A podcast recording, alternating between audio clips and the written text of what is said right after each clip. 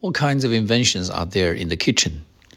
I think there's a wide range of uh, kitchen inventions, and the first one that pops into my mind would be the kitchen ventilator.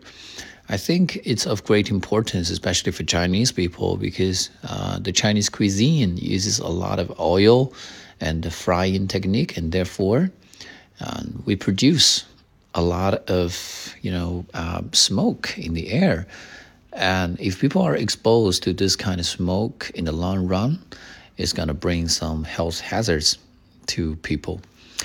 And another thing, another device which I think is of great importance would be the sterilizer. Uh, you know, after uh, we wash the dishes, we want to uh, disinfect our uh, dishes and uh, you know, nowadays people are very health conscious. So it's important for us to make sure that um, the bacteria and all those dirty stuffs don't get into our body.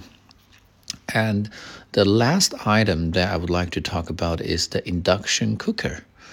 Um, I know that in some Western countries or some developed countries, people do not like to cook with fire um, maybe because they think it's a little bit dangerous. So uh, the induction cooker, on the other hand, is much safer because it only uses electricity, and uh, there will be no gas, no smoke and fire in the house, and it's much more children friendly, I think.